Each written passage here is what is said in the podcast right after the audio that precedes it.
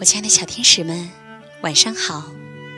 欢迎关注同名微信号“微小宝睡前童话故事”，我是你们的橘子姐姐。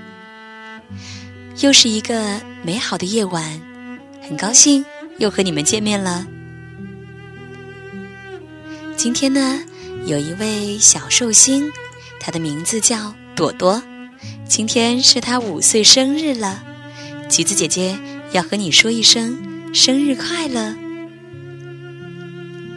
小朋友们，你们知道吗？在一条河边的大树根部有一个洞，洞里边啊住着树洞小人一家，有小人爸爸、小人妈妈、小人妹妹和我们今天故事的主角小人石努豆。石努豆啊有两个好朋友。林中小马和金丝雀。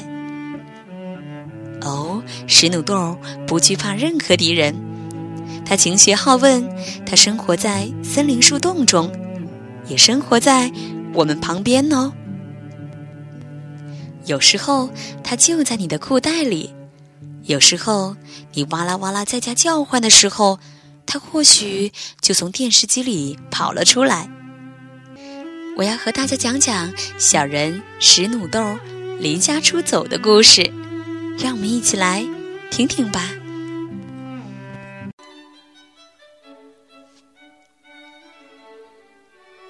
石努豆的老爸从河里捞上来一个漂流瓶，也许这个漂流瓶是来自外太空的，上面写着：“读到这张纸条者，一生一世永无畏惧。”石努豆觉得这就是外星人传达给他的讯息，他拥有了来自银河的讯息，从此他毫无畏惧。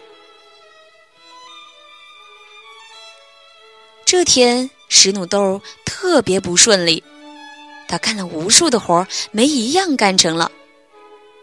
他扯着嗓子喊道：“我不想活在这个世界上了，我要从这个地球上消失。”哦，亲爱的，这话可不是随便说说的。怎么消失呢？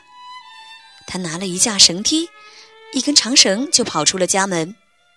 他要去选一棵大树，一棵最高最高的树，爬到树的最上面的枝丫上去，以那里为基地出发到宇宙去，逃到银河系去。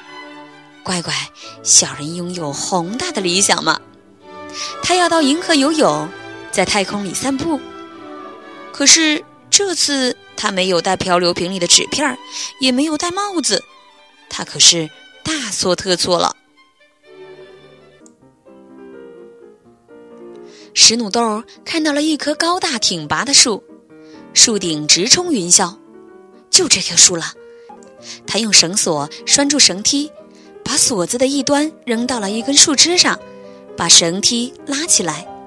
然后顺着绳梯一级一级往上爬，爬上那根树枝，他愤愤地想：“我就要远离人世，我情愿孤独，我要像一个国王，生活在宇航员和众多的行星中间。”想到这里，他接着往上爬。如此几次以后，他已经爬得很高了。往下看一眼，他都头晕的厉害。这时候，他觉得离宇宙已经近了一些，该再接再厉呀！他越爬越高，似乎已经能够闻到宇宙的气息了。除了天体的气息，石努豆还嗅到了一种似曾相识的气味儿，是什么呢？想起来了，那是天使的头发的香味儿。每年过圣诞节时，老爸。都要用一个天使娃娃来装饰圣诞树。噗的一下，绳梯掉下去了。虽然他仍然可以看到，可是离他已经老远了。挂在下面的树枝上，再也够不着了。天顶上是茫茫太空，极目望去，除了空气还是空气。下面是茫茫林海，一颗挨着一颗。起风了，树枝摇曳，石努豆头晕目眩，感到了恐惧。唉，要是那神秘字条在身边就好了，读一读它就不会害怕了。还有，要是戴着帽子就好了，石努豆可以用它做降落伞。可是，这一切都没有，石努豆身陷绝境，孤立无援。